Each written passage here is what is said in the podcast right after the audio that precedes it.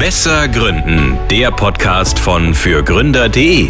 Thema diese Woche: Unternehmereinblicke mit dem Co-CEO der Ströer AG Udo Müller. Und hier ist euer Host und Chefredakteur von fürgründer.de René Klein. Hallo und herzlich willkommen zu einer neuen Folge unseres Podcasts Besser Gründen. In unserem Format Unternehmer Einblicke berichten erfolgreiche Unternehmerinnen und Unternehmer von ihren Erfolgsgeheimnissen, teilen lehrreiche Erfahrungen und geben wertvolle Tipps. Ich freue mich ganz besonders, heute im Studio einen der erfolgreichsten Unternehmer Deutschlands begrüßen zu können, Udo Müller. Udo Müller ist Co-CEO von Streuer, ein Unternehmen mit einer Marktkapitalisierung von in etwa 2,6 Milliarden Euro derzeit. Und er selbst hält fast ein Viertel davon. Zudem steht Udo Müller auch hinter vielen anderen großen Portalen wie T-Online oder Statista. Wie ist er als Unternehmer so erfolgreich geworden? Woran fast gescheitert? Und welche Tipps hat er für Gründer und Gründerinnen parat? Das frage ich ihn. Herzlich willkommen, Udo. Danke sehr. Udo, die meisten CEOs von börsennotierten Unternehmen wurden meist nach einer langen Konzernkarriere in diese Position berufen. Ähm, du hingegen blickst auf eine lange Unternehmerlaufbahn, in der du unter anderem Ströer gegründet und später an die Börse gebracht hast. Und über dich ist auch ein Buch erschienen, das den Titel trägt Adrenalin, Udo Müller, die besondere Geschichte eines leidenschaftlichen Unternehmers. Was zeichnet dich als leidenschaftlichen Unternehmer aus? Das ist eine gute Frage, aber ich würde sagen, die Leidenschaft ist es erstmal, äh, die auch wichtig und notwendig ist, um erfolgreich zu sein am Ende. du kannst ja, hast ja immer zwei mögliche Alternativen. Entweder kannst du was tun, um Geld damit zu verdienen primär. Ja, oder du kannst was tun, weil du einfach, weil es dich interessiert, weil du was bauen willst, weil du das kreieren willst. Ja, ich glaube, wenn du was machst, nur um Geld damit zu verdienen, dann ist es meistens, dann ist das keine Leidenschaft. Ja, und das, das ist auch äh, keine starke Motivation. Also das war nie meine Motivation. Ich habe immer gesagt, okay, klar, ist es immer schön, viel Geld zu verdienen, aber das ist quasi das Lob weil das, wenn du was gut machst, verdienst du auch damit Geld. Wenn du das nicht gut machst, verdienst du auch nichts damit. Also deswegen Leidenschaft, glaube ich, äh, ist schon mal das, was äh, eigentlich einen, einen guten Unternehmer unterscheidet von einem vielleicht weniger, äh, weniger gut, will ich gar nicht sagen, aber vielleicht am Ende auch weniger erfolgreichen Unternehmer. Mhm. Das wäre aber gleich nochmal eine, eine Anknüpfungsfrage. Heutzutage geht es ja viel um das Mindset oder ist Mindset so ein, so ein Modebegriff gewesen. Was braucht es aus deiner Sicht, um erfolgreich zu sein? Also zum einen brauchst du natürlich eine Vision. Ja, wenn du keine Idee hast, äh, was du machen möchtest, dann wird natürlich schon mal kompliziert. Die Vision ist mal die Voraussetzung. Aber dann brauchst du natürlich enorme Energie.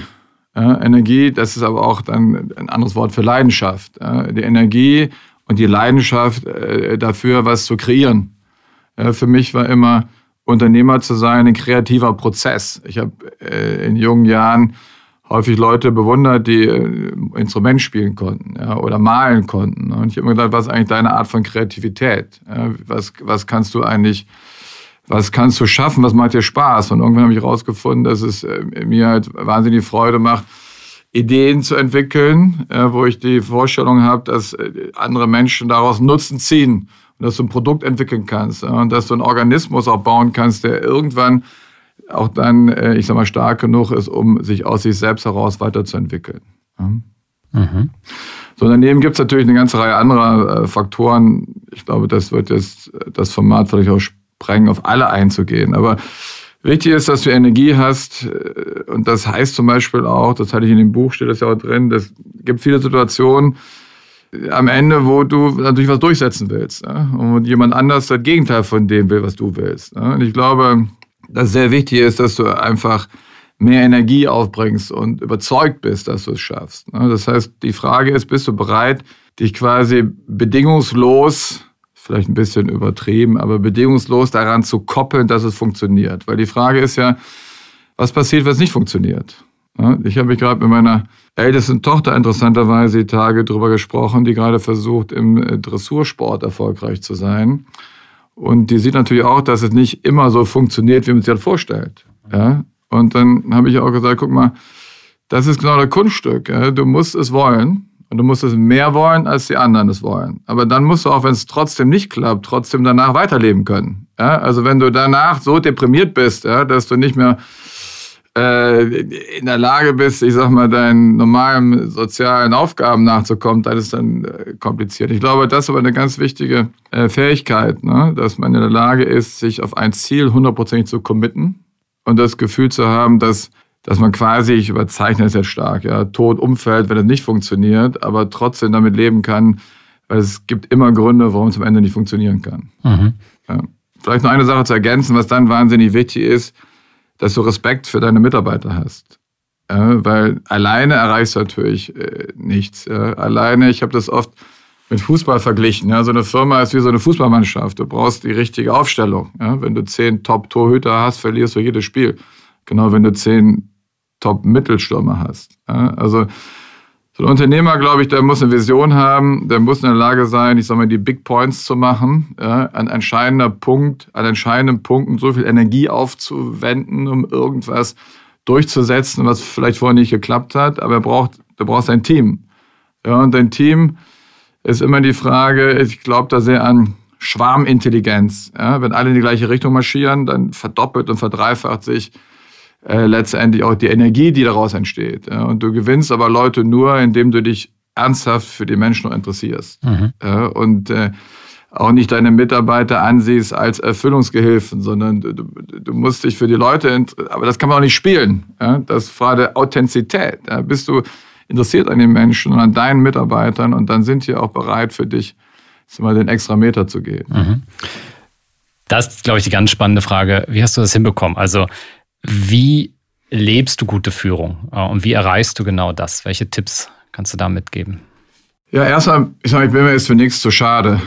Ja, also ich sag mal, ich würde auch heute noch äh, Plakate ankleben, das notwendig wäre. Ja, also das ist, glaube ich, erstmal, was mal ganz äh, wichtig ist, äh, den Leuten, den eigenen Team vorzuleben. Das ist dass es nichts gibt, was du nicht selber tun würdest, weil du konkret auf ein Ziel committed bist. Ne? Und von dem Commitment auf ein Ziel brechen sich quasi die Aufgaben runter, die notwendig sind. Ja, so und die Eitelkeit. Ich habe immer gesagt, es gibt zwei ganz große Risiken für Erfolg. Das eine ist Erfolg als solches. Ne? Weil so wie du ins Casino gehst, du setzt zehnmal auf Rot, mhm. dann denkst du, okay, beim elfmal kommt auch Rot. Mhm. Ja, ich nenne mal das das Honecker-Syndrom. Ja? Der Honecker hat 1990 gesagt, die Mauer steht noch zehn Jahre, weil sie schon 50 Jahre steht. Am nächsten Tag ist sie umgefallen. Ja? Das heißt also, je öfter etwas erfolgreich ist, was du machst, umso mehr Skepsis musst du entwickeln, dass es nochmal funktioniert. Und nicht umso zuversichtlicher musst du sein, dass es so weitergeht. Ja, das ist ein. Der zweite ist Eitelkeit, glaube ich, ist der zweite große Risiko für Erfolg, weil ähm, ich habe das oft gehört, wir haben das jetzt so entschieden, jetzt wird das so gemacht. Du musst in der Lage sein, das, was du heute entschieden hast, morgen wieder zu zerstören. Also eventuell in der nächsten Minute. Ja, und du brauchst natürlich diese, und du musst, wenn dein, dein, Mitarbeiter eine bessere Idee hat als du, dann musst du in der Lage sein, die umzusetzen und sagen, das ist die bessere Idee. Äh, und du musst auch deine Leute hören. Deswegen, ich frage immer sehr viele Leute in so einem Entscheidungsprozess. Und aus diesem Feedback, was ich bekomme, versuche ich mir dann eine Meinung irgendwie zu bauen und hoffentlich die richtige Entscheidung zu treffen. Mhm.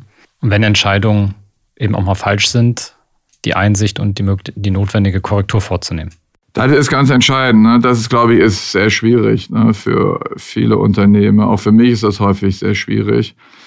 Weil am Ende, ich sag mal nur, wenn du auch gewinnen willst, bist du am Ende auch ein erfolgreicher Unternehmer. Ja, weil du musst dafür auch vieles auf dich nehmen, ja, auch auf vieles verzichten. Ja. Und wenn du dann natürlich die falsche Entscheidung triffst, das ist natürlich schon, ich sag mal, deprimierend.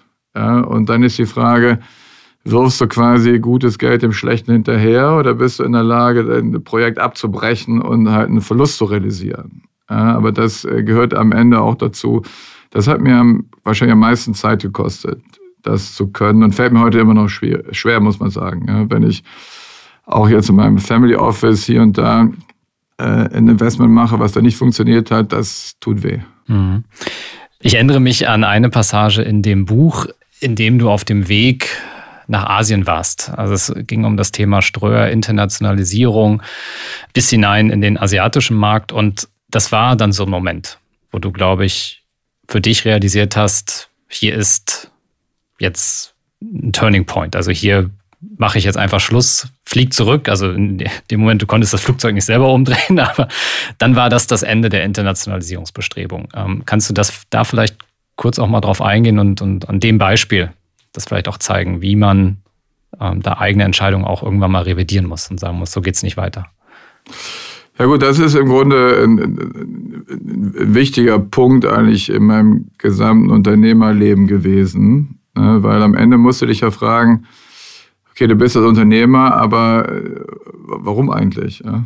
Und was willst du eigentlich erreichen am Ende damit? Ne? Weil ich glaube schon, ähm, also die meisten haben wir wahrscheinlich in der Jugend Hermann Hesse gelesen, Narziss und Goldmund und, und äh, das findet sich ja immer wieder diese Polarität, ja, ob es Yin oder Yang ist, Narziss und Goldmund, es gibt immer diese zwei Ebenen, das Materielle und das Nicht-Materielle. Ja? Und du bist als Unternehmer natürlich wenn du nicht im sozialen Bereich tätig bist, auf einer sehr materiellen Schiene. Ja, und dann musst du dich, glaube ich, auch fragen, äh, ist es das, was du, von dem du glaubst, wenn du mal auf dein Leben später zurückguckst, was dich dann auch wirklich glücklich gemacht hat? Also das, das spielte da schon auch ganz entscheidend mit, weil ich hatte immer den Drang äh, nach Wachstum, ja, wie viele Unternehmer das haben. Und auch ein erfolgreiches Unternehmen muss auch wachsen. Ne? Wenn es nicht wächst, glaube ich, dann wird es kompliziert. Ein Unternehmen braucht Wachstum meines Erachtens. Auf der anderen Seite muss man sich als Unternehmer halt fragen, ist es das, womit du dein Leben insgesamt zubringen willst? Ja, immer materielles Wachstum zu produzieren. Und ist es das, was dich am Ende glücklich macht? Ne? Weil am Ende ist das ja wiederum das Wichtigste, dass du happy bist mit dem, was du tust. Ne? Und ich, da muss ich auch fragen, bist du jetzt glücklicher, wenn du jetzt ein paar Millionen mehr oder weniger am Konto hast? Ne? Wo ich glaube, dass das also nicht zu mehr Glück führt. Äh, sondern das war eigentlich da so ein Punkt, weil ich habe eigentlich immer versucht, das weiter auszubauen. Also der Plan war immer, die Nummer eins in Deutschland zu werden äh, und dann aus dieser Position raus zu internationalisieren. Ja? Und zum damaligen Zeitpunkt waren halt die asiatischen Märkte noch nicht konsolidiert. Ja, und deswegen hatte ich ähm, versucht, einen Investor zu finden, den ich mit Oaktree damals auch gefunden habe, äh, die uns also große, über eine halbe Milliarde Euro zur Verfügung gestellt haben, um quasi die Märkte in, in, im Osten, im asiatischen Bereich zu konsolidieren. Und dann kam die Weltfinanzkrise.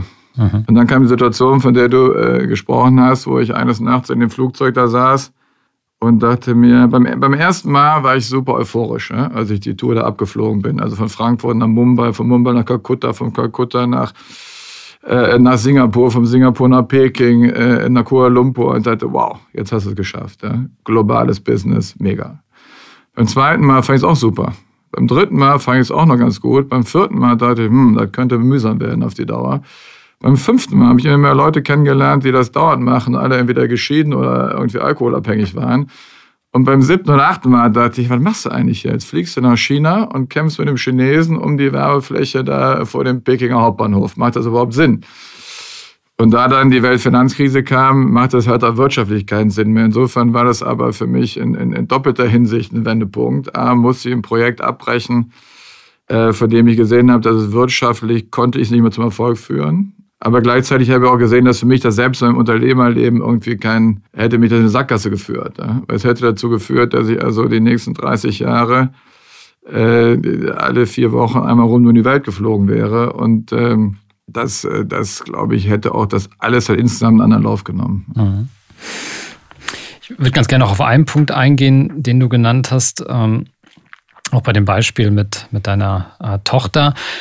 Auf der einen Seite muss man etwas bedingungslos wollen und auf der anderen Seite aber auch nicht todtraurig, wenn es nicht geklappt hat. Ähm, ich erinnere mich ja, wir sind jetzt auch schon seit, seit 2010 unternehmerisch unterwegs und äh, es gab oft so Momente, wo, wo ich selber auch gemerkt habe, puh, wenn jetzt alles zu Ende geht, dann ist das ganz schön traurig und wofür dann das alles? Und puh, also wie kriegt man aber trotzdem diese Balance hin ähm, zwischen naja, es ist vielleicht gar nicht so schlimm und wahrscheinlich kommt es auch gar nicht so schlimm, wie man denkt, ähm, sodass man trotzdem weitermachen kann. Ähm, auch wenn man eben das nicht erreicht hat, was man vielleicht erreichen wollte.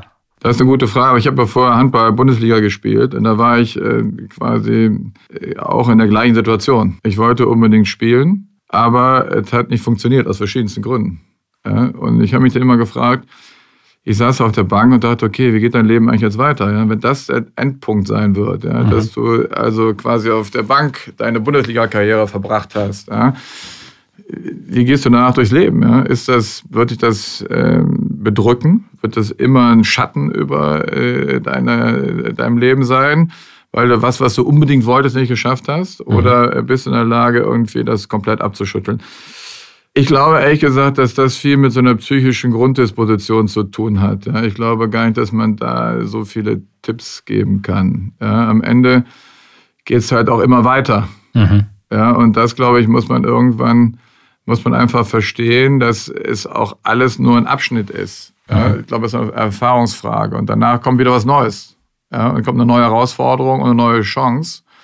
Und äh, ich glaube, schwer ist es, wenn du selber einen Fehler gemacht hast der vermeidbar gewesen wäre. Ich glaube, das ist schon schwerer wegzustecken. Aber wenn die Umstände einfach gegen dich sind, zum, im Moment sind ja viele in einer komplizierten Situation. Die Zinsen sind plötzlich explodiert. Finanzierung ist schwierig, aber das darf dich halt nicht äh, deprimieren, weil das liegt nicht in deiner Verantwortung. Mhm. Also ich glaube, das, ich glaube, solange du äh, alles das getan hast, was äh, notwendig ist und was erkennbar ist, dann äh, glaube ich, gibt es keinen Grund, sich Vorwürfe zu machen am Ende. Mhm. Und gerade auf diese Umfeldbedingungen zu sprechen gekommen bist. Aber vielleicht noch eine Ergänzung, ja. weil du es eingangs auch äh, sagtest, äh, was machst du dann in der Situation? Ne? Ich glaube, was ganz wichtig ist, dass wenn du in der Krise bist, dass du einfach weitermachst. Mhm. Ja, du musst dann einfach irgendwann aufhören, auch drüber nachzudenken. Ein typisches Beispiel hatten wir vor ein paar Jahren mal, schon länger her, da 2008, ne, da brach das ja plötzlich scheinbar von einem Moment auf den anderen das Geschäft zusammen. Ja. So, jetzt musst du, was weiß ich, meinetwegen 5 Millionen Euro einsparen. Ja.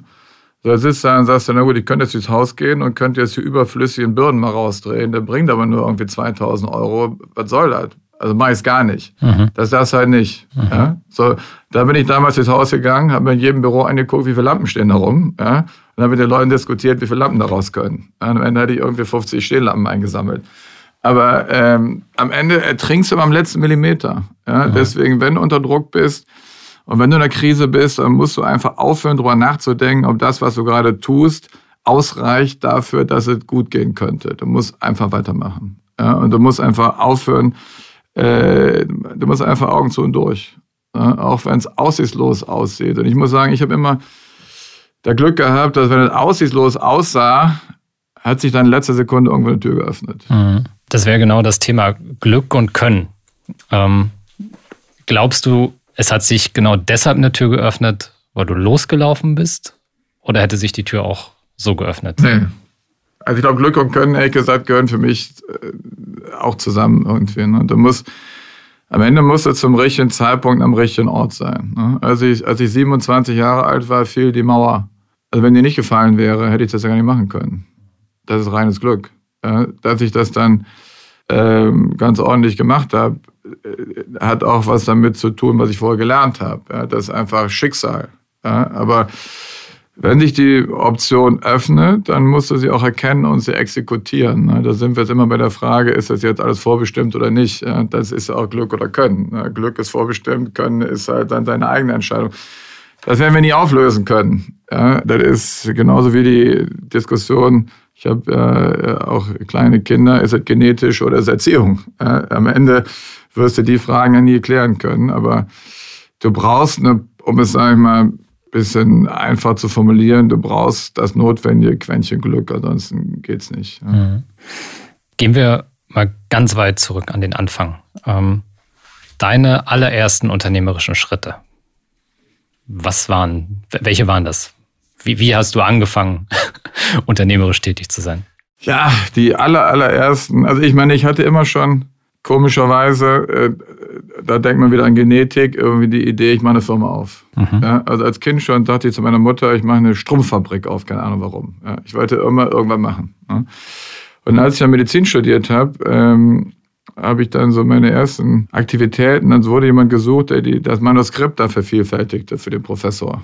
Ja, und dann äh, und das an die Studenten, also für die gesamte äh, Semester das macht. Und dann kostete das irgendwie hier äh, neben der Uni irgendwie, weiß ich nicht mehr, damals vielleicht äh, 15 Pfennige pro Blatt oder sowas. Und ich habe dann irgendwie einen Copyshop gesucht, irgendwo ganz weit entfernt, der das für 12 Pfennige pro Blatt mhm. macht oder so. Und dann habe ich so meine erste Marge da gemacht, nämlich dann das Manuskript zu dem Preis von dem Copyshop an der Uni an die anderen Studenten verkauft habe.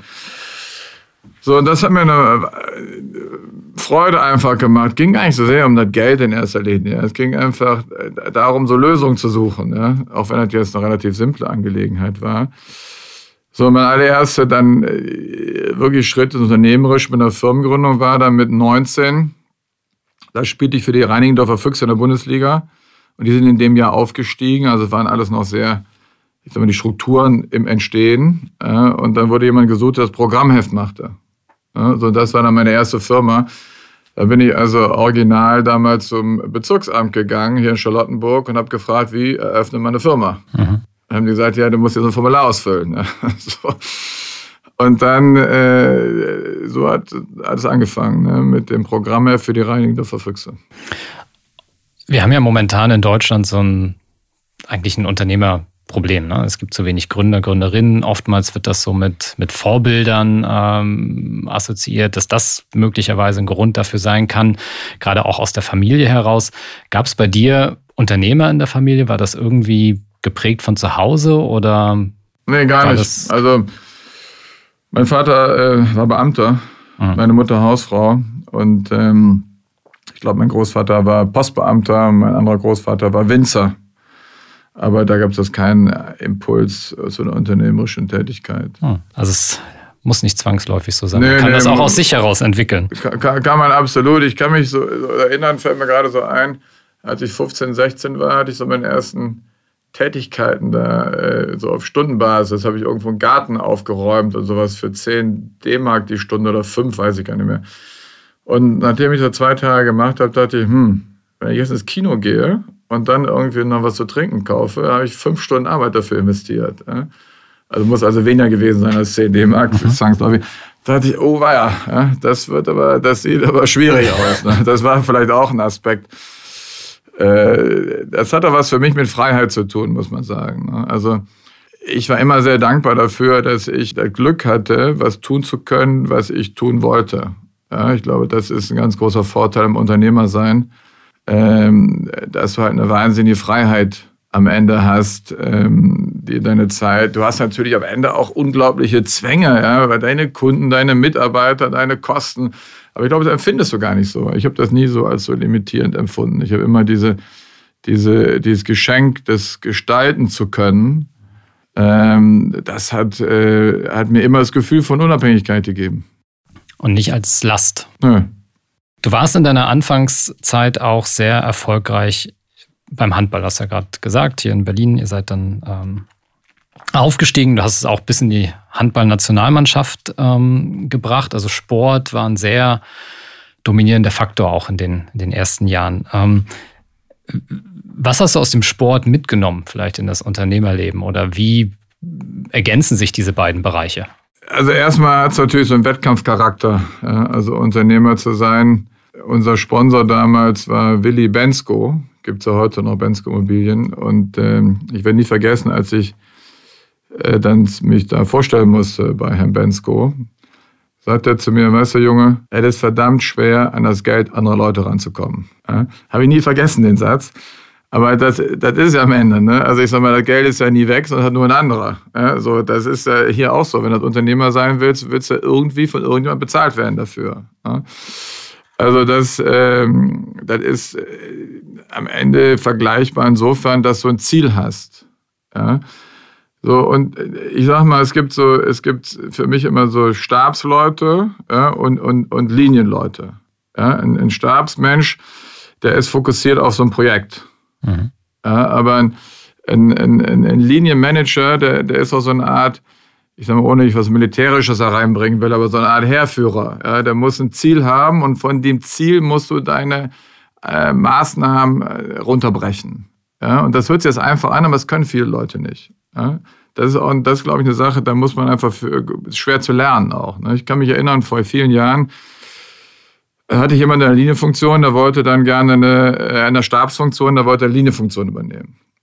Und dann sage ich zu ihm, war noch ein Freund von mir. Sage ich, ich glaube nicht, dass das für dich das Richtige ist. Da sagt er, warum nicht? Er sagt mal, stell dir mal vor, du bist ein Fußballspieler. Ja, Stadion ist voll, 50.000 Leute. Du nimmst den Ball auf von deinem Torhüter, umspielst die ersten drei Gegenspieler. Ja? Wahnsinn. 70.000 Leute erheben sich spontan, applaudieren dir. Ja? In dem Moment bleibst du ergriffen da stehen und nimmst den Applaus entgegen. In dem, zu dem Zeitpunkt kommt ein wesentlich untalentierterer Gegenspieler, ja, tritt ja einfach in die Knochen, nimmt sich den Ball, haut die nächsten drei Mitspieler um, macht ein Tor. Da ist der Unterschied zwischen einer Stabsstelle und einer Liniefunktion. Ne? Der eine ist gnadenlos fokussiert auf das Ziel und sieht, ich sag mal, die Widerstände nur als Hindernisse, die zu überwinden sind. Ja? Und, und, und der, der Prozessorientierte, so kannst du es auch nennen, aber es gilt für Stabsleute, wie ich unterscheide auch zwischen Zielmanagern und Prozessmanagern. Ja, der Prozessmanager, der geht vom Start zum Problem A zum Problem B und hat ja schon vergessen, wo das Ziel ist. So, und das, das ist ganz wichtig. Am Ende, was ich eingangs schon mal sagte, ist halt auch so eine Mannschaft wie so ein Sportteam. Du musst halt irgendeinen haben, der das Ziel nicht aus dem Auge verliert. Ja, es gibt immer diesen blöden Spruch, irgendwie bist du Teil des Problems oder bringst du die Lösung. Ja, ich meine, das bringt übrigens nichts, die eigenen Mitarbeiter so abzufertigen, aber das ist halt unterschiedliche Mentalität. Die einen konzentrieren sich auf Lösung von Problemen und die anderen konzentrieren sich auf die Erzielung von Zielen. Und das brauchst du am Ende, äh, das ist im Sport wie im Unternehmertum gleich. Du brauchst auf jeden Fall mindestens mal einen, der sagt, da müssen wir hin, egal wie, vergiss die Probleme, wie komme ich jetzt dahin und was sind die Risiken. Mhm. Du musstest die ähm, Handballkarriere dann aufgrund einer Verletzung ja. aufgeben warst gleichzeitig aber auch schon erfolgreich im Medizinstudium. Ähm, was hat dich dort so fasziniert? Ja, das war eigentlich eine, ähm, also als ich die Berufswahl getroffen habe, habe ich mir eigentlich, ich war damals ähm, mit 16 oder so, habe ich mich sehr viel mit Backwaren beschäftigt. Das hat mich schon fasziniert, sag ich mal, diese Gedanken einer völlig anderen Weltsicht, ja, die halt mehr von der esoterischen Seite kommt und nicht, nicht von der materiellen Seite kommt. Und ähm, irgendwie hatte ich diese im Nachhinein misslungene Analyse äh, gemacht, da ich gesagt habe, okay, gehst du in die Wirtschaft, wirst du einen Geldschrank. Ne? Weil die Frage ist ja, wie kannst du, inwiefern kannst du dich selber beeinflussen, deine Entwicklung? Und ich glaube, eine der wenigen Möglichkeiten schon, dich selbst zu beeinflussen, ist, in welche Umfeld du dich einbindest. Also wenn du entscheidest, in, äh, was weiß ich, in Ibiza am Strand zu wohnen, wirst du wahrscheinlich zehn Jahre später ein anderer Mensch sein, als wenn du äh, in Manhattan wohnst. Mhm. Ja? Das war so ein bisschen die Theorie. Also dann habe ich gedacht, wirst du Arzt, jetzt einfach ausgedrückt, wirst du Mensch, wirst du Manager, wirst du ein Geldschrank. Mhm. Das war natürlich aus heutiger Sicht Unsinn. Aber das war so meine These damals. Und ich hatte das als auf der einen Seite intellektuell herausfordernd verstanden und ich wollte was machen, was mich herausfordert, aber auch was sozial äh, ein Value hat. Und das ähm, hat sich dann aber gezeigt, dass das für mich nicht die richtige Entscheidung war. Arzt ist ein toller Beruf, aber ist auch ein sehr schwieriger Beruf, weil du auf der einen Seite ist es eigentlich ein sozialer Beruf. Auf der anderen Seite weißt du aber doch, dass du auch was Diagnosen anbelangt und so viel Irrlicht hast, weil am Ende viele wesentliche Dinge, ist viel Try and Error dabei. Ja, und, das, äh, und dazu kommt also eine extreme staatliche Organisation. Nicht umsonst gibt es so ein geflügeltes Wort unter Medizinern Schnauze und Haken halten äh, weil ich sage mal, die ganzen Strukturen da extrem verkrustet sind und massiv halt vom Staat beeinflusst sind. Und in dem ganzen Umfeld ähm, und im Schnauz und Haken halten bin ich nicht so gut. Äh, das war einer der Gründe, warum ich dann eines Tages, äh, es hat lange gebraucht, diese Entscheidung zu treffen, äh, weil es war natürlich nicht so einfach, einen Medizinstudienplatz zu kriegen. Aber irgendwann bin ich dann eines Tages da, hatte ich damals ein Berliner Sportmagazin hier gegründet und da muss ich einfach eine Entscheidung treffen. Du hast dich dann dafür entschieden, Verleger zu werden und das Medizinstudium ad genau. acta zu legen. Das war ja eine super Sache. Ähm, leider, glaube ich, war es bei dem äh, ersten Ansatz äh, mit dem Magazin, äh, dass du auch relativ schnell 60.000 Mark damals als Eigenkapital verbrannt hast. Ähm, und wir hatten das ja vorhin schon auch mit dem, mit dem Thema ähm, Expansion nach Asien als Unternehmer sind Rückschläge einfach immer da.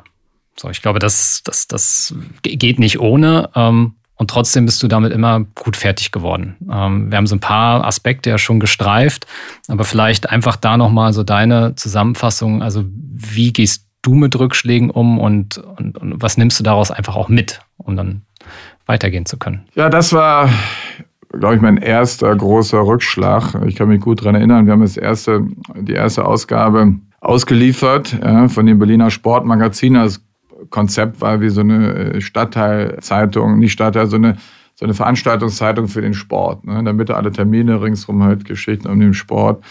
Ich bin dann auch selber alle Tankstellen und Zeitungskioske abgefahren, um mir das anzugucken.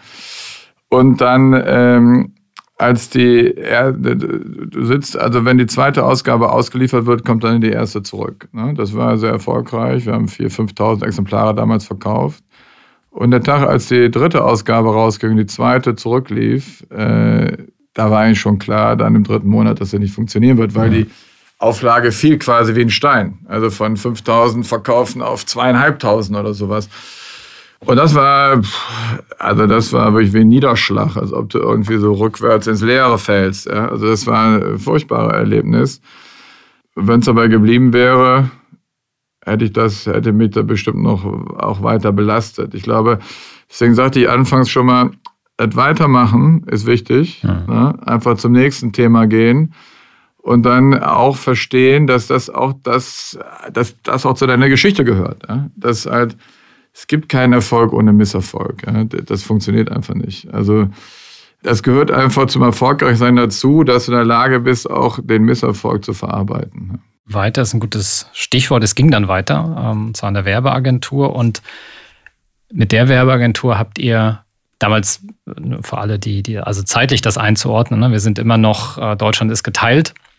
Und ihr habt angefangen, Werbeplakate für Westunternehmen in Ostdeutschland zu kleben, was sich aus heutiger Sicht ziemlich abstrus anhört. Ähm, vielleicht kannst du uns da einfach mal mitnehmen, was das, also wie das genau funktionierte, was ihr da gemacht habt ähm, und, und das auch so ein bisschen aufzulösen, warum eigentlich. Na gut, ich meine, das war ja in den 80er Jahren, darf man nicht vergessen. Ja, also da war ja von Digitalisierung keine Spur. Man hatte das Gefühl, dass eigentlich alles komplett äh, gesettelt ist. Dass du eigentlich keine Chance hast, irgendwo reinzukommen oder irgendwas Neues zu bauen.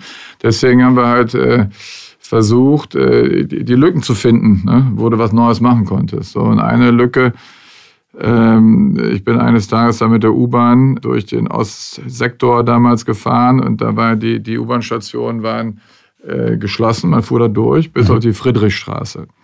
Und U-Bahnhof Friedrichstraße war die einzige U-Bahnhof in Berlin ohne Werbung. Mhm. Ja, und da ähm, habe ich mir irgendwann gedacht, man, das musst du irgendwie äh, irgendwie muss man doch äh, da Werbung ranmachen können. Ja? Man muss aber dazu sagen, wir waren ja vorher ähm, mit unserer Agentur Ludenburg und Partner in der Sportvermarktung tätig. Das heißt, wir hatten ähm, die Vermarktungsrechte der Deutschlandhalle, die gibt es heute leider nicht mehr gewonnen. Ähm, und haben da gab es ein Hallenfußballturnier, ein Reit- und Springturnier und aber auch sowas wie Menschen, Tiere, Sensationen und Zirkus und so. Da haben wir die ganze Vermarktung gemacht der Deutschlandhalle und äh, auch einige Plakate, die in den Gängen da hingen. Ne? So bin ich zum ersten Mal äh, mit dem Thema Plakat in Berührung gekommen. Ne? So, und deswegen mit der Erfahrung im Rücken fuhr ich dann da durch und dachte, äh, wie machen wir das? Und wir hatten aber erste Kontakte da nach Ostberlin.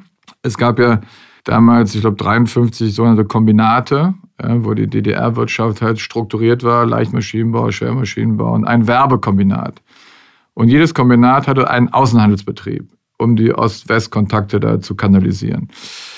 Und äh, mein Partner hier in Berlin, der war Repräsentant gleichzeitig äh, von einer Firma, die hieß Lüthi aus der Schweiz. Ja, die Firma Lüthi, Cäsar W. Lüthi, für die Günter Netze auch später gearbeitet hat, die hat quasi die Sportwerbung erfunden.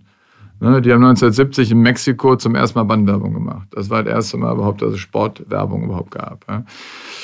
Und der Lüthi hat dort die Werberechte für einige Bundesligisten, unter anderem für Hertha BSC. Ja, und er hatte aber auch einen Vertrag mit Ostdeutschland, um die Nationalmannschaft zu vermarkten. Mhm. Insofern gab es da also Kontakte zu der Interwerbung. Das war der Außenhandelsbetrieb äh, des Werbekombinates DEWAG, Deutsche Werbeagentur. Bisschen komplex, aber so hatten wir halt Kontakte zu der Interwerbung. Und dann habe ich da meinen Kontaktmann angerufen und habe gesagt, hören Sie mal, ähm, U-Bahnhof Friedrichstraße wäre super, um da Werbung anzubringen. Ja? So, dann hat das dann monatelang gedauert. Das war, das kann man sich heute gar nicht vorstellen. Das ist quasi vom Politbüro entschieden worden. Ja, weil die damals dringend Devisen brauchten. Mhm. Dann haben wir mit der DDR ja, einen Vertrag gemacht, um in der U-Bahnhof Friedrichstraße Werbung anzubringen. Und äh, dann kam die Idee dazu, dass es ja Flächen gibt, die tatsächlich zum Ostberlin gehörten, aber vom Westen aus einsehbar waren. Und dann bin ich in die Plankammer gegangen und habe alle Pläne für die ganze Mauergrundstücke rausgesucht und bin mit dem Motorrad dann die ganze Mauer abgefahren, um zu gucken, wo kann man irgendwelche Flächen anbringen. und so haben wir dann einen Vertrag mit der DDR gemacht, um halt im U-Bahnhof Friedrichstraße und auf verschiedenen Mauergrundstücken dann Westplakate anzubringen. Ja, die eben für Bürger aus Westberlin West sichtbar waren. Genau. Für Bürger aus Ostberlin eben, eben nicht, aber im Prinzip hat die DDR damit ähm, Devisen verdient und genau. äh, um, um halt einfach Werbeflächen zur Verfügung zu stellen, was ja sonst in dem System absurd. eigentlich nicht so vorgesehen ja, völlig, völlig absurd. Es ist völlig absurd, aber da war mir eben auch klar, dass es nicht mehr lange gut gehen kann mit der DDR. Ne? Also wenn die sich für, am Ende war das ja Hühnerkram. Ja? Also ich weiß nicht mehr, das waren, weiß ich nicht, ein paar hunderttausend Euro wahrscheinlich, D-Mark damals, ja, wenn überhaupt.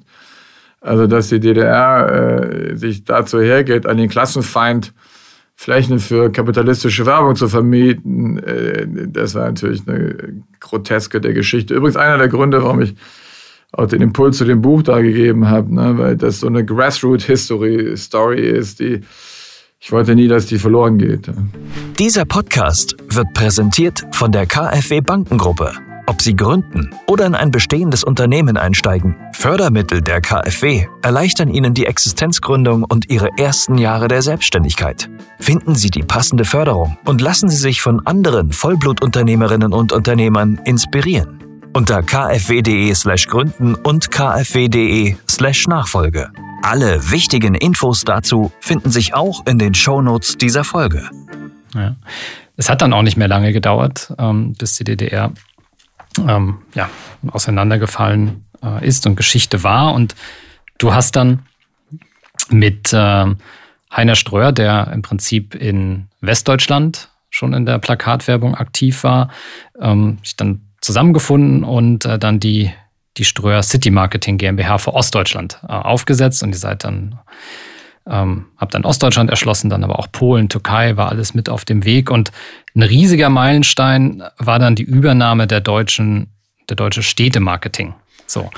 Ähm, ihr wart aber deutlich kleiner, wenn ich das richtig im Buch äh, in Erinnerung habe, und ihr brauchtet irgendwie mehrere hundert Millionen Euro, um den Kauf stemmen zu können. Also ein deutlich kleineres Unternehmen möchte einen größeren Player kaufen.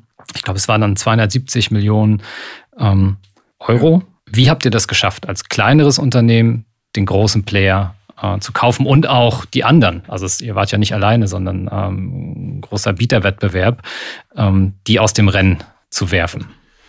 Ja, das ist eine gute Frage und eine lange Geschichte.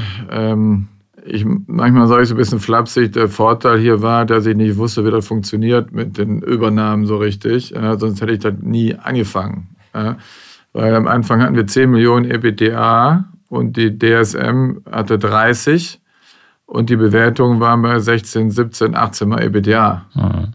So, also wenn mich heute einer fragen würde, wie mache ich das, sage ich gar nicht, weil es geht nicht. Ja? Das wusste ich aber damals nicht und äh, manchmal ist es gut, wenn man nicht weiß, warum man nicht geht, dann äh, erhöht manchmal die Chance, was zu machen, was eigentlich äh, gar nicht machbar ist. Also wir haben ähm, am Anfang versucht, Equity zu finden bei einer maximalen Kreditkapazität. Da muss man sagen, da kam uns zugute, äh, dass wir gerade in einem Aufwind waren, die DSM im Abwind. Ein Jahr später hatten wir 20 Millionen EBITDA und die 20 Millionen änderte zwar nicht komplett das Bild, aber macht es einen Tick einfacher. Und dann kam das Kartellamt mir aber zu Hilfe und hat gesagt, nee, das geht nicht, weil wenn ihr Equity nehmt, dann, äh, dann müssen wir den Umsatz des Investors zu eurem Umsatz dazurechnen.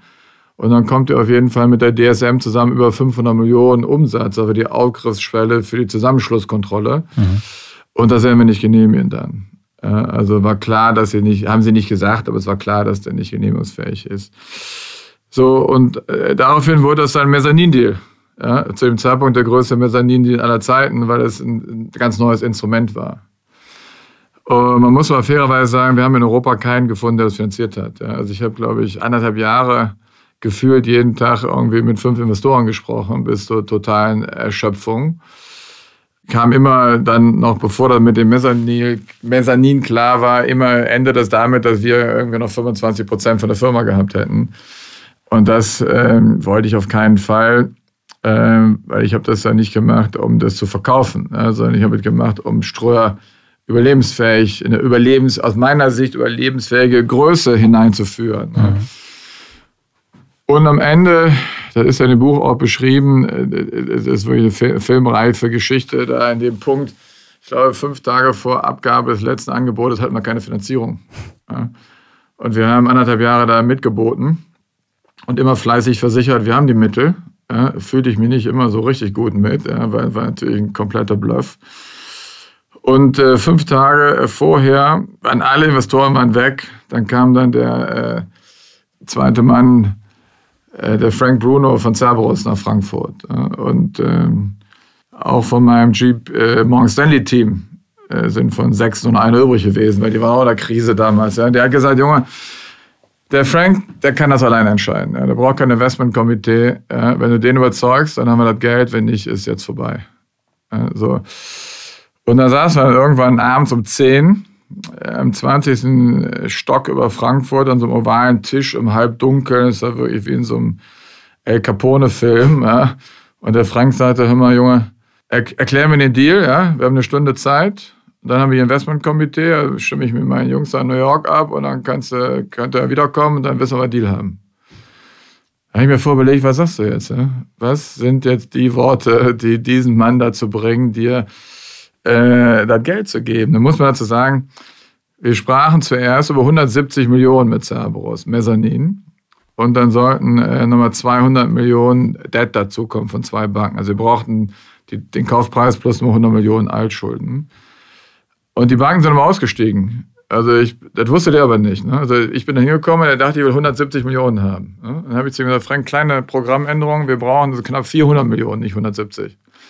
Äh, ich sage, okay, entweder schmeiße ich direkt raus äh, oder hört sich halt an. Aber er war tiefenentspannt. Er sagte, ne, verstehe ich, kein Problem. Erklär mir erstmal die, die Logik hier. Ne? Und ich sage mal, Frank, also alles, was ich in meinem Leben verdient habe, setze ich auf die Karte hier. Ja? Wenn wir gewinnen, gewinnen wir zusammen. Wir verlieren, ist alles weg für mich. So, und das, ähm, so war es dann auch. Ne? Wir, am Ende haben wir einen Deal zusammengekriegt. Aber wir mussten auch innerhalb von 18 Monaten 30 Millionen Kosten rausnehmen und äh, mussten dafür bis zum letzten Schreibtischstuhl alles verpfänden. Ne? Hätten wir es nicht geschafft. Ob sie es dann gemacht hätten, weiß ich nicht, aber sie hätten äh, quasi dann äh, die Reißleine ziehen können. Mhm. Es hat auch seinen Preis gehabt, sich mit äh, den Investoren äh, einzulassen. Keine Frage. Aber es gab keine Alternative. Weil ich war überzeugt davon, entweder machen wir den Deal oder wir gehen unter irgendwann. Ja, so das äh, war für mich eine All-or-Nothing-Situation. Dieses Thema alles riskieren, immer wieder, ist auch so ein Muster, was man in deinem Unternehmerleben immer mal wieder also, oder relativ regelmäßig äh, antrifft. Also die Bereitschaft, voll ins Risiko zu gehen. Ist die entscheidend, auch dabei erfolgreich zu bleiben? Also absolut. Ne? Die Frage ist ja, was, was, was willst du erreichen? Ne? Also ich sag mal, wenn du wenn du was groß machen willst, dann funktioniert das nur, wenn du ein paar Mal alles auf eine Karte setzt. Ne? Die Frage ist, was heißt das? Also ich habe gefühlt nur dann die Dinge auf eine Karte gesetzt, wenn am Ende ich es in der Hand hatte.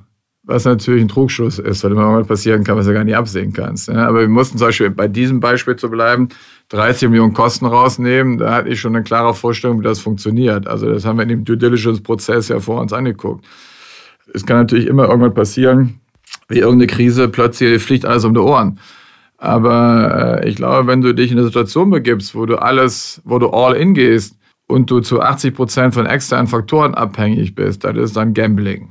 Ja? Also ich, das glaube kann ich keinem empfehlen, ne? weil Casino fand ich immer total langweilig. Ja? Also ich bin überhaupt kein Spieler, weil das äh, Dafür interessiert mich auch Geld ehrlich gesagt nicht genug. Ne? Das ist, äh, ich bin auch kein Börsenspekulant oder so. Ne? Ich finde es total mühsam, irgendwelche Aktien zu besitzen von anderen Firmen, weil ich ja von meiner eigenen Firma weiß, dass es unabsehbar ist, weil der Kurs sich entwickelt häufig, weil der Markt ist der Markt und die Firma ist die Firma. Das korreliert häufig halt nicht, wie es zum Beispiel im Moment auch null korreliert.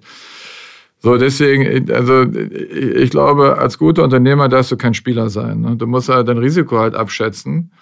Und wenn du, sag ich mal, das 70 Prozent in deinen eigenen Händen hältst oder 80 oder 90 Prozent, ne? dann musst du halt überlegen, ob du das riskieren willst oder nicht.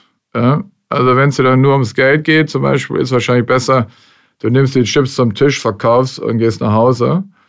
Aber das, ähm, das wollte ich dann auch in der Situation nicht. Ne? Also für mich war es zum Beispiel immer ein Ziel zu zeigen, dass auch in Deutschland möglich ist, ein, ein Unternehmen zu bauen, äh, was auch in Europa oder auch weltweit, ich meine, wir sind einer von den Top 5 äh, Außenwerbeunternehmen weltweit, auch eine Bedeutung einnehmen kann. Und wenn man in die Kommunikationsbranche mal reinguckt, haben wir eine relativ traurige Landschaft in Deutschland, muss man sagen. Ja, aus verschiedensten Gründen, aber äh, deutsche Medienindustrie versinkt ja mehr oder weniger in der Bedeutungslosigkeit international. Ja.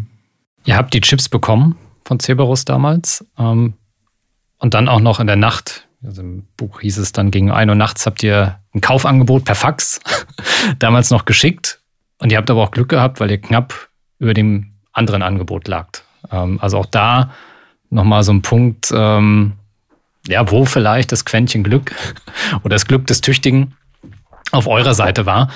Ähm, wo, glaube ich, wenn der Deal aber nicht zustande gekommen wäre, ähm, das für euch dann auch nicht so gut ausgesehen hätte. Nee, das wäre wirklich, äh, äh das wäre ein Niederschlag gewesen. Das wäre dann schon muss man sagen, das hätte wahrscheinlich den weiteren Lebensweg schon irgendwie beeinflusst. Ne? Äh, hätte ja auch dazu geführt, dass wir, also alles, was danach passiert ist, hätte dann nie stattfinden können, muss man klarerweise sagen. Äh, dann hätten wir äh, früher oder später äh, verkaufen müssen, meines Erachtens. Ne? So, das, das war dann in der Tat Wahnsinnsglück, muss man sagen. Gut, wir haben natürlich auch versucht, Intelligence zu bekommen, aber am Ende weiß er nicht, was der andere bietet. Das war ein Shootout da war, es war mittags um eins übrigens, nicht morgens um eins, aber das war unabsehbar, wie das ausgeht. Ähm, das war Glück. Danach ging es aber weiter. Streuer ist an die Börse gegangen. Auch das sicherlich ein sehr, sehr spannendes Kapitel, ähm, sehr anstrengendes äh, Verfahren, um das dann zu machen. Ich würde ganz gerne da kurz noch danach nochmal ansetzen. Ähm, Streuer wurde dann auch von einigen ja, ich sag mal, unliebsamen Kräften des Kapitalmarkts ins Visier genommen und es gab ein paar Attacken auf Streuer und den Aktienkurs. Ähm, wie bist du damit umgegangen? Was war da die Strategie? Ja, das war jetzt komplett neue Erfahrung für mich, weil ich hatte, da habe ich nie mit gerechnet. Ja. Also da muss man ganz klar sagen, weil wir haben immer sehr fokussiert ähm, äh, versucht, das Richtige zu tun. Das Richtige zu tun, aber für die Firma, aber auch für unsere Kunden und für unsere Mitarbeiter. Ja. Und dass plötzlich jemand um die Ecke kommt und sagt, alles Lug und Trug. Ja? Also habe ich nicht mehr ansatzweise für möglich gehalten. Im Nachhinein das auch nicht einfach, aber hat es ja schon irgendwie ein Stück einfacher, das zu verarbeiten. Ist mir klar geworden, dass äh, die Typen wollen einfach nur Geld verdienen. Ne? Mit fallenden Kursen, um das kurz zu Ja, genau, genau. Also mit fallenden Kursen. Ne? Also das war, um vielleicht äh, kurz ein Framing dazu zu geben. Also wir haben ja in, in, in Offline-Zeiten waren wir ein reiner Außenwerber. Also ein Out, Out of Home Pure Play. Ja? Und als die Digitalisierung anfing, habe ich mir gedacht, hm, jetzt haben wir so 50 Prozent Marktanteil in einem Außenwerbemarkt. Aber wenn das jetzt ein digitaler Werbemarkt wird und Außenwerbung auch digital wird, haben wir plötzlich vielleicht nur noch 5 oder 6 Prozent Marktanteil ich gesagt, das, das äh, ist gefährlich vielleicht, ne? weil du nicht mit den Kunden auf Augenhöhe kommunizierst, wenn du so unter ferner Liefen bist. So, und deswegen haben wir versucht, deswegen haben wir so zwei Szenarien entwickelt. Das ist ja heutzutage ist alles schwer organisiert, aber vor 10, 15 Jahren war totales Chaos. Kein Mensch wusste, was passiert. Und wir haben so zwei Szenarien entwickelt. Das eine haben wir genannt, so Disruption-Szenario. Das heißt, unser Markt wird disrupted durch die Digitalisierung. Also wie stellen wir uns auf? Also haben wir gedacht, okay, wir stellen uns so auf, dass wir halt andere Produkte, die den gleichen Purpose haben, an die gleichen Kunden verkaufen. Das heißt, am Ende, was unser Purpose? Wir connecten Brands with Consumers. Also haben wir gesagt, okay, es ist Außenwerbung, das ist jetzt TV geht natürlich nicht, Radio geht nicht, Print geht nicht, alles konsolidiert, aber online geht und haben dann sind in den Online-Vermarktungsmarkt eingestiegen und konnten dann Tier Online kaufen, was sehr erfolgreich war in, auf der Synergieebene und haben dann gesagt, okay, wenn das gut funktioniert, dann gehen wir noch in den Bereich Dialogmedien weil am Ende auf einen Call äh, ein, ein, Banner oder ein Plakat oder was immer verkaufen. Am Ende, wir connecten Brands with Consumers. So, und dann haben wir gesagt, okay, das funktioniert super. Manchmal ist das so, wenn du was funktioniert, dann denkst du irgendwie, das immer so Phasen zwischendurch, wo du denkst, die sind sehr gefährlich, du kannst über Wasser laufen. Ja? Weil du denkst, egal was ich mache, es klappt einfach. Ja? Dann haben wir gesagt, okay, in so einem Armageddon-Szenario, ja, wenn jetzt meinetwegen alles über Amazon verkauft wird, braucht doch noch jemand eigentlich unsere Reichweite? Ja, was machen wir dann? Wir haben gesagt, okay, in so einer Situation, und wir hatten immer schon 30 Prozent sagen wir, unverkaufte Reichweite, wo ich immer überlegt habe, wie kann ich die kapitalisieren? Ja? Wie kann ich die monetarisieren? haben wir gesagt, okay, in so einer Situation, wenn es gar keine Werbung mehr gekauft wird, ja, dann müssen wir eigene E-Commerce-Shops dahinter hängen und dann geben wir denen quasi die Werbung und die über die Dividende. So, dann haben wir angefangen, halt so in E-Commerce-Businesses zu äh, investieren und haben so zwei Verticals aufgebaut. Damals war das ja, äh, auch Pro7 Sat1 hat ähnliche Strategie verfolgt. So, und das äh, heißt, wir haben halt alles anders gemacht als alle anderen Ausnahmen auf der Welt. Ja, heute noch. Und, und ich habe damals nicht erkannt, dass ich damals eine ideale Spielwiese für eine Short-Attacke geliefert habe. Mhm. Weil wenn du alles anders machst, machst entweder alles richtig oder alles falsch. So, das haben die natürlich phänomenal hochgezogen. Ne? Es war Wahnsinn. Es war wie ein Banküberfall am helllichen Tag und die Polizei guckt zu. Ne? Das baute sich so eine ganze Weile auf. Äh, da wurden Leute angerufen, Mitarbeiter, denen wurde Geld geboten dafür, dass sie irgendwas erzählen, was in der Firma passiert und so. Und du merkst, dass wie so ein, wie so ein Shitstorm sich so langsam aufbaut und der Horizont sich weiter verdunkelt. Ne? Bis dann der Tag der Attacke kam. Auf die ihr dann wie reagiert habt? Ähm, naja, man muss sagen, die, die haben, das ging in, in mehreren Wellen. Ne? Die erste, das war nur so eine Research, die veröffentlicht wurde, aber es hat keinen so richtig beeindruckt. Und dann hatten sich aber kurioserweise drei, vier der größten Hedgefonds auf der Welt sich gegen die kleine Firma Streuer verbündet, was auch illegal ist, muss man sagen. Ja, aber das konnten wir klar nachvollziehen. Und die haben an einem Tag A, äh, ging der, äh, dieser Schmierfink von Muddy Waters da ins Studio und sagte, also der Müller ist der größte, also bei Bloomberg, äh, Müller ist der größte Verbrecher außerhalb von China und ich bin dazu da, die Welt vor dem zu beschützen. Ja. Das habe ich gesehen, da dachte ich, okay, jetzt versteckte Kamera, ja, ist irgendwie jetzt so ein Scherz. Ja. Gleichzeitig haben die dann 60-seitigen Report veröffentlicht. Und, äh, aber was halt wesentlich ist, an dem Tag sind 8 Millionen Stücke gehandelt worden. Ja, beim Börsengang waren es, glaube ich, sechs. Normaler Handelsvolumen ist so 100.000 am Tag, 50 bis 100.000. Das heißt, was die gemacht haben, die haben sich zwei, drei Millionen Stücke geliehen, haben die alle auf einmal da reingeworfen ja, das heißt, alle automatischen Trading-Plattformen haben natürlich alles verkauft sofort. Es wird, als ob so eine riesen Lawine auslöst. Mhm. Ja, super smart gemacht. Also das heißt, du produzierst fallende Kurse technisch, indem du halt so viel Masse da reinwirfst, dass das Ding da unten durchbricht, veröffentlichst einen Report und gehst dann neu, also, also Angriff zu Wasser, zu Luft und zu Land. Ja. So, an dem Tag ist der Kurs dann tatsächlich ähm, äh, von 58 auf 35 gefallen oder so. Da war, da war irgendwie eine Milliarde weg oder sowas in der Größenordnung. Und am Nachmittag, da ging es um 14 Uhr los. Am Nachmittag haben wir noch gesagt, ja, ja, nächste Woche haben wir Capital Markets hier, dann stellen wir alles klar. So, dann wurde aber so um 5, 6 Uhr der Druck so groß, ja, dass wir gesagt haben, nee, wir, dann haben wir eine Ad-Hoc rausgegeben, dass wir demnächst was sagen. Ja. So, und am, am, Ende haben wir dann die ganze Nacht da durchgearbeitet und haben dann morgens um vor Börseneröffnung ein Statement rausgegeben äh, und zu einem Call eingeladen. 500 Leute in dem Call, normalerweise 50. Ja, 500 Leute in dem Call. Und haben gesagt, pass auf hier, die, Muddy Waller sagt, das Unsinn, sagt, das falsch, das, das falsch, falsch, falsch. Alles Käse. Ja. So, was haben wir dann nachgemacht? Nämlich nichts mehr gesagt. Einfach gar nichts mehr. Weil die Strategie, die die haben, ist, dass sie halt, äh, ich sag mal, immer weiter am Kochen halten wollen. Ne? Weil wo Rauch ist auch Feuer. Und irgendwann habe ich in der Bunte, irgendwo am Couch eine Bunte gesehen, da war äh, äh, Uschi Glas, Interview, da sagte der Reporter, Frau Glas, ihr Sohn hat ja das und das und das gemacht, sie haben nichts mehr dazu gesagt, warum nicht? Da sagt die Uschi Glas, naja, weil ich ein Medienprofi bin, weil ich genau weiß, wenn ich darauf nochmal antworte, vielleicht geht es immer weiter. Ne? Das heißt, wir haben einmal zu jedem Detail sehr ausführlich geantwortet, danach nie wieder darauf reagiert. Keine Presseanfrage, kein gar nichts. Kapitalmärkte sind ja ein spannendes Thema und ein ganz neues Umfeld auch für die Unternehmen und vielleicht auch dieses Thema als Unternehmer möchte ich was aufbauen, auch sehr langfristig. und Kapitalmärkte sind aber sehr quartalsmäßig getrieben. Wie hast du diesen Widerspruch oder wie nimmst du diesen Widerspruch wahr? Ähm, und, und wie ziehst du dich da vielleicht auch ein Stück weit raus und, und sagst, hier, also wir, wir spielen ja nicht ein Jahresspiel, sondern es geht jedes Jahr weiter. Es geht unendlich weiter. Na gut, das habe ich ja, äh, würde ich mal sagen, äh, bis an die Schmerzgrenze gemacht, ne? weil der Kapitalmarkt will, dass du das Gleiche machst wie die anderen, damit du gut vergleichbar bist. Ne? So, wir haben der Umstand, dass wir immer die Kontrolle hatten, schon dazu genutzt, das zu tun, was wir für richtig gehalten haben. Ne? So, deswegen hatte ich auch da mit dieser Short-Attacke wirkliche Probleme hinterher, also emotional. Mhm. Weil ich sage mal, du machst das, von dem du glaubst, dass es richtig ist. Ja? Richtig für die Firma ist, es ist richtig und korrekt, was wir tun. Und dann wirst du mit Dreck beworfen. Und du siehst, dass der Typ, der dich mit Dreck bewirft, wiederum, ja, für den bist du nur ein Kollateralschaden, interessiert gar keinen. Ja.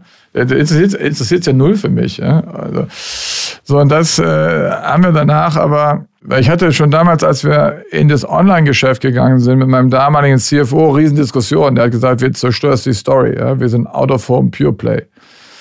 Aber ich war halt überzeugt, dass das inhaltlich richtig ist, was wir machen. Ja, so, und, und mal, den Luxus haben wir uns immer rausgenommen, dass wir das, äh, was wir für richtig fanden für die Firma, egal was der Kapitalmarkt am Ende vorher davon gehalten hätte, gemacht haben. Nur ist die Frage, war das jetzt erfolgreich am Ende, ja oder nein? Da muss man sagen, also materiell war das schon erfolgreich, weil die Investitionen, die wir getätigt haben, die sind, äh, ich sag mal, zu 80, 90 Prozent sehr erfolgreich gewesen. Ne? Wenn du heute auf den Kurs guckst, dann musst du sagen, war das vielleicht äh, nicht so erfolgreich, wie man sich das erhofft hätte, weil der Kurs reflektiert nicht den Wert unserer Beteiligung.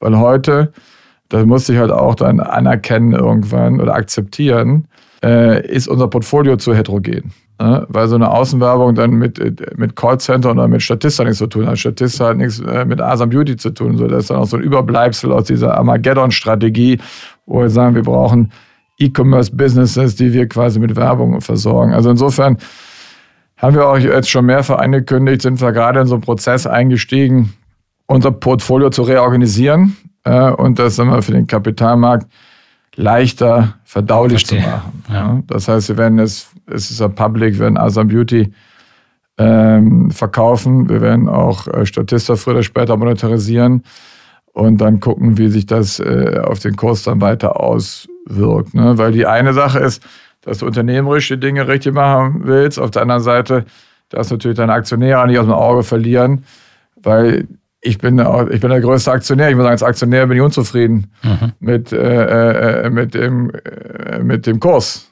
Ja, so, und das ist am Ende dann doch die entscheidende Kennziffer. Mhm. Statista hast du kurz erwähnt, darauf würde ich auch nochmal ganz kurz eingehen wollen. Statista ist ja ein Investment, was ihr getätigt habt und ähm, wo du auch quasi mit dem, im Driver Seat warst. Vielleicht kannst du ganz kurz reflektieren, warum Statista und wie das damals auch äh, gelaufen ist. Also wie hat dich das, das Gründerteam da auch überzeugt damals? Na gut, es war eine Phase, wie gesagt, das völligen Chaos ist. Ne? Keiner wusste, was passiert. Und äh, ich habe halt immer gesagt, okay, ich gucke mir einfach alles an. Ne? Weil ich muss mir alles anhören, auch weil ich lernen will und muss, äh, weil ich es auch wahnsinnig interessant finde. Und weil ich dann irgendwie erst entscheiden kann, ob das irgendwie uns was bringt, zu uns passt irgendwie. Ne? Weil so und da ähm, bin ich irgendwann bei Statista gelandet in Hamburg und bin alleine hingegangen. Und die haben mir dann, äh, das Gründerteam hat die Firma präsentiert, die Vision präsentiert. Und ich fand das sensationell. Also ich fand die Idee, so einen Marktplatz für statistische Daten zu haben, also einen Datenmarktplatz, den fand ich äh, grandios. Und äh, ich fand auch, was auch wichtig ist, die Chemie hat auch einfach gepasst. Die Jungs äh, waren, die waren super fokussiert äh, war ja damals einer der Top-Startups überhaupt in Deutschland, äh, muss man sagen. Und dann habe ich gesagt, okay, ich finde das super. Was kostet das jetzt? Wie kann ich hier einsteigen? Und sind die rausgegangen. Normalerweise hätte du gedacht, okay, die sagen, ja, schick mal ein Angebot oder können wir mal gucken oder so. Nee, die sind rausgegangen.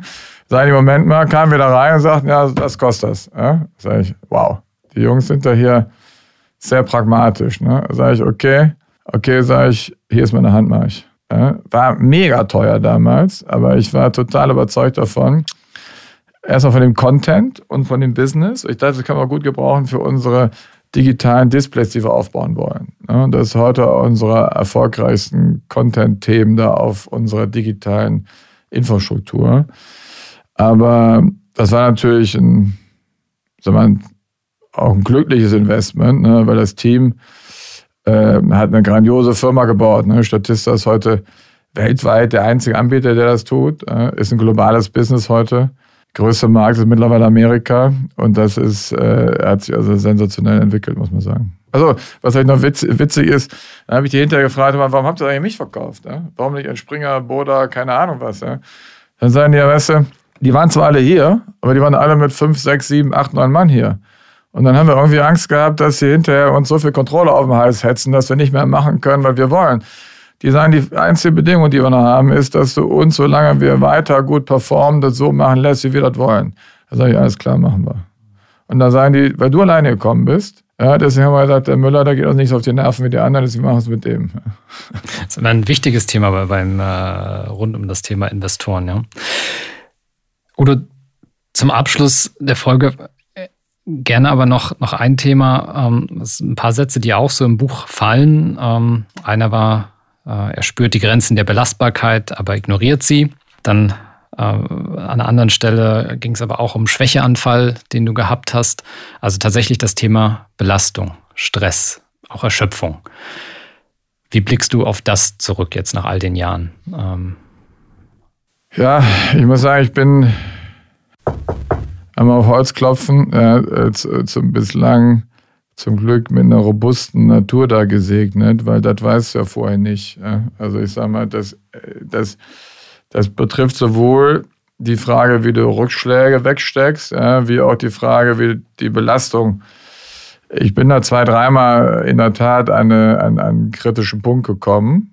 Ähm, da musst du halt auch das Glück haben, dass du dann irgendwie die Bremse ziehst, bevor es dann äh, wirklich problematisch wird. Ne?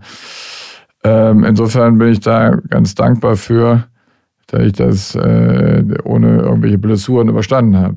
Äh, aber in der Tat, gerade in der Phase, äh, kann ich mich noch gut daran erinnern, ähm, als die Mauer fiel, äh, war ich Tag und Nacht am Osten unterwegs und dann bin ich eines Samstags habe ich mich selber in die Uniklinik eingeliefert, weil ich dachte, ich habe einen Herzinfarkt oder irgendwie sowas. Ne? Die haben dir nur gesagt, nee, so geht es nicht weiter. Dann habe ich mir einen Fahrer in der Tat, ich selber gefahren bin dann auch. Ne? Und äh, dann Jahre später bin ich dann auch nochmal in einer ähnlichen, gerade in, der, in dem Fundraising da für die deutsche Städtereklameübernahme. Äh, da ging es halt monatelang, Trepp auf, Trepp ab, Präsentationen rauf und runter, hoffen, bangen, Zuversicht, Enttäuschung, wieder hoffen, wieder bangen und so geht es mal rauf und runter.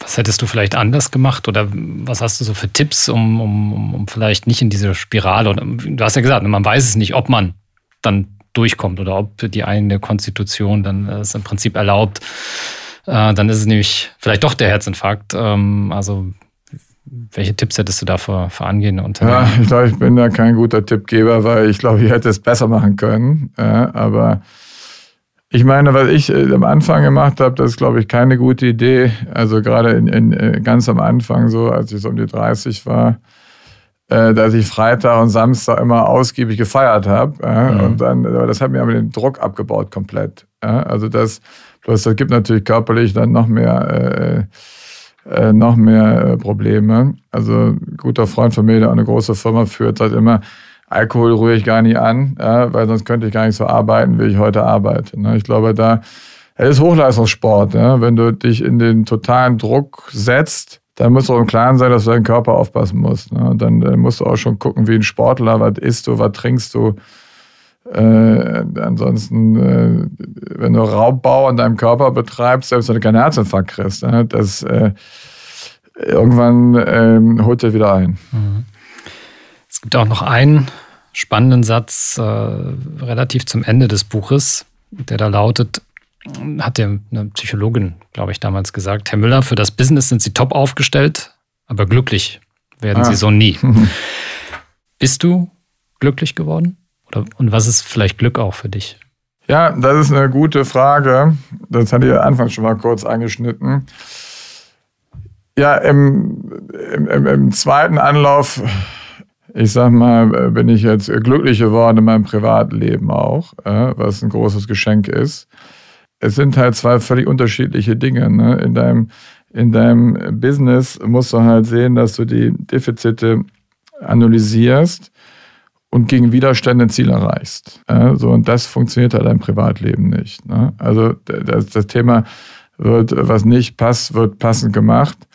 Da musste ich also mehrfach einsehen, das geht in die Hose in deinem Privatleben. Also wenn du da, da kann ich nur die Rat geben, also wenn du da, äh, da gibt da viele Gründe, warum du jetzt, ich meine, ich als Mann, ja, äh, jetzt einer Frau interessiert bist. Ja, aber das heißt noch lange nicht, dass man dann perfekt zusammenpasst hinterher. Ne? Weil das, was sie am Anfang interessiert, hinterher keine Rolle mehr spielt. Am Anfang sind dann meinetwegen mehr so äh, exogene Faktoren ausschlaggebend für die erste Kontaktaufnahme. Ja? Aber das wird natürlich dann sehr schnell sehr unwichtig. So, und da hatte ich äh, mehrfach einfach Erlebnisse sammeln müssen. Da ich dachte, okay, ist, ist eigentlich super, ja, die Partnerin, so das kleine Problem hier, das wird sich schon lösen lassen. Ja, so, das war halt, es gibt halt sehr viele unterschiedliche Menschen. Wie es große, kleine, dünne und dicke gibt, gibt es halt äh, auch psychische unterschiedliche Konstellationen. Ne? Und das habe ich immer gedacht, wie im Business, da kriege ich hin. Ja? Das kriege ich einfach hin. So, und das, äh, da habe ich Erfahrung gesammelt, das ist eigentlich wie so, eine, wie so ein kleiner Sprung, äh, wie so ein Riss in der Straße, ja, wo es friert und der wird immer schlimmer. Ja? Es friert und wird größer und friert und wird größer und so. Also das, ich glaube, das hat große Risiko als Unternehmer, dass du irgendwie lernst, wenn ich es will ja, und wenn ich mich darauf fokussiere und wenn ich die richtigen Argumente habe, also wie oft habe ich da Diskussionen geführt, da musst du ja irgendwann jetzt verstehen, ne? bis ich irgendwann verstanden habe, dass das Glas halt halb leer oder halb voll sein kann. Es ist das gleiche Glas. Es gibt halt zu allem und jedem zwei konträre Meinungen, die beide aber richtig sind. Mhm. Und das ist halt unglaublich schwer, das zu akzeptieren, vor allen Dingen, wenn du als Unternehmer äh, irgendwie davon erlebst, dass die anderen da machen, was du willst. Ja, in jeder Hinsicht. Dein Kunde soll deinen Preis akzeptieren, deine Mitarbeiter. Das, alles dreht sich ja darum, dass du Leute überzeugen musst, dass du tun, was du für richtig hältst.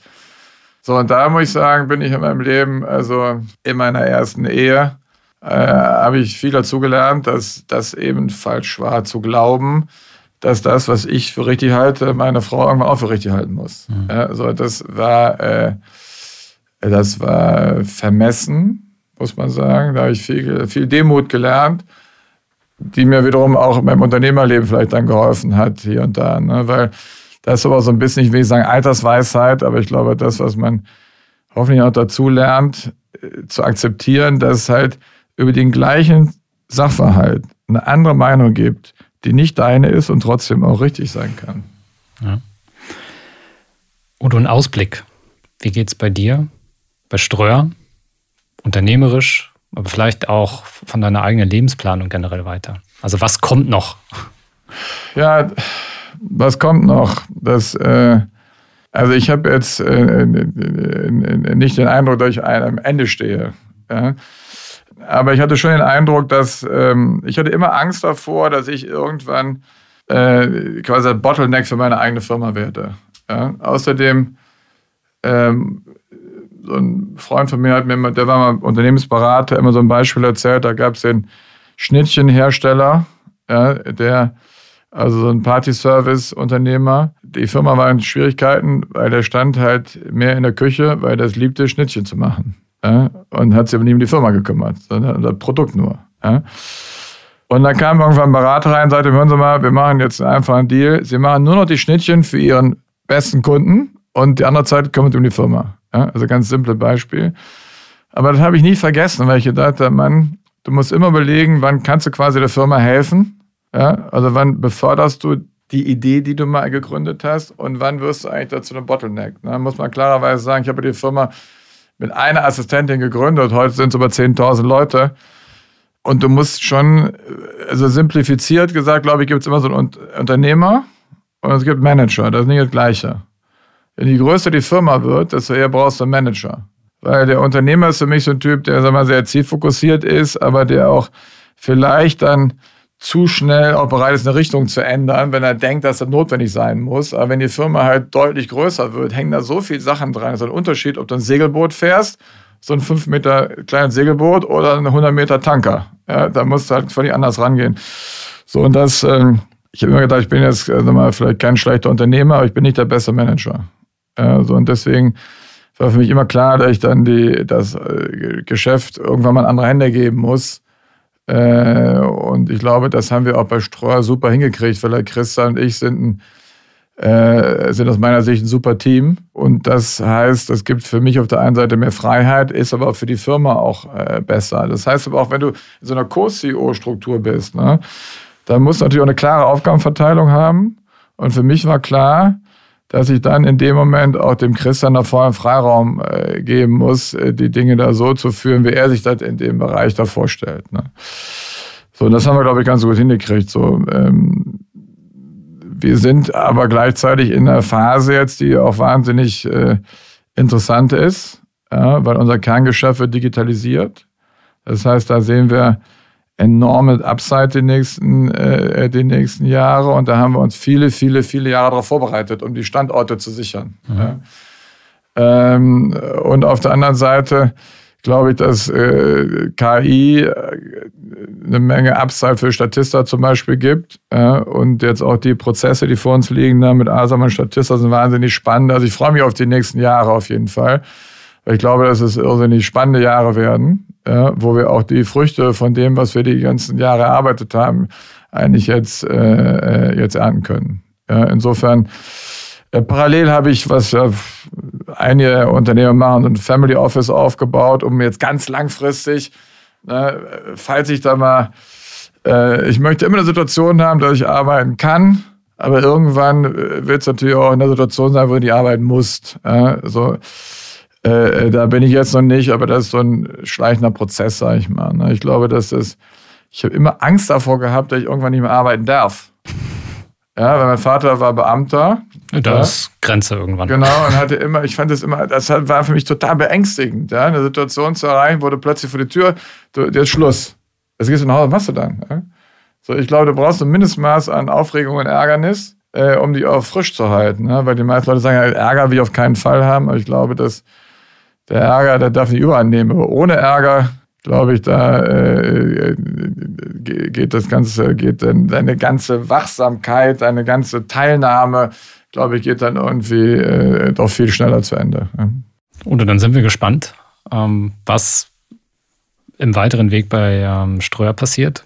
Es ist ja eine unglaublich, also einerseits schon, schon lange und erfolgreiche Unternehmerlaufbahn bei ein und demselben Unternehmen. Ich glaube, das müssen wir auch nochmal betonen. Äh, das ist nicht so häufig mehr, dass, dass jemand so lange dort bleibt. Wahrscheinlich hast du genug Angebote bekommen, es zu verkaufen, was ganz anderes zu machen. Ähm, aber sehr, sehr spannend, dass du weiter dort an deiner Vision festhältst und was gestalten möchtest.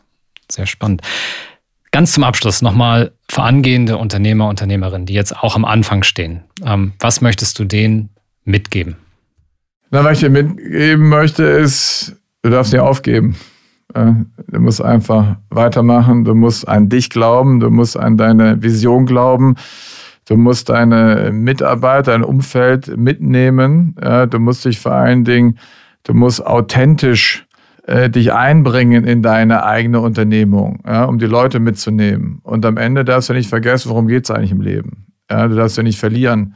Äh, weil es gibt schon, bin ich eingangs schon mal auf den Punkt eingegangen, glaube ich, Leute, die denken, das ist ein Lebensziel, so reich zu werden. Ja, das ist, glaube ich, kein gutes Lebensziel. Ich glaube, das Wichtigste ist, was du erreichen kannst im Leben, dass du ein glückliches Leben führst. Und da kann dir das Unternehmer sein, ja, ähm, kann dir da ein ganzes Stück weiterhelfen, dass du happy bist, dass du unabhängig bist, dass du dein Leben gestalten kannst. Und ich glaube, das ist was, was unglaublich wertvoll ist. Ja, so und deswegen das, äh, das ist eigentlich das, was ich äh, im, im Gründer da mitgeben würde.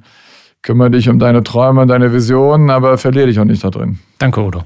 Sehr gerne. So, vielen Dank auch fürs Zuhören. Wenn ihr Fragen habt zum Podcast oder Themenwünsche, schreibt uns gerne eine E-Mail an podcast.für-gründer.de. Bewertet uns auch gerne auf euren Streaming-Plattformen oder schickt uns Feedback und Verbesserungsvorschläge an die gleiche E-Mail-Adresse. Ähm, dann freuen wir uns darauf, das umsetzen zu können. Somit nochmal vielen Dank und bis zur nächsten Woche. Das war Besser Gründen, der Podcast von fürgründer.de. Für mehr Infos und weitere Folgen mit spannenden Gästen besuche uns auf fürgründer.de/slash podcast. Du möchtest keine Folge mehr verpassen? Dann abonniere uns jetzt auf der Streaming-Plattform deiner Wahl. Du möchtest ein bestimmtes Thema in unserem Podcast hören? Dann schicke uns deinen Themenvorschlag. Die E-Mail-Adresse dazu findest du in den Show Notes.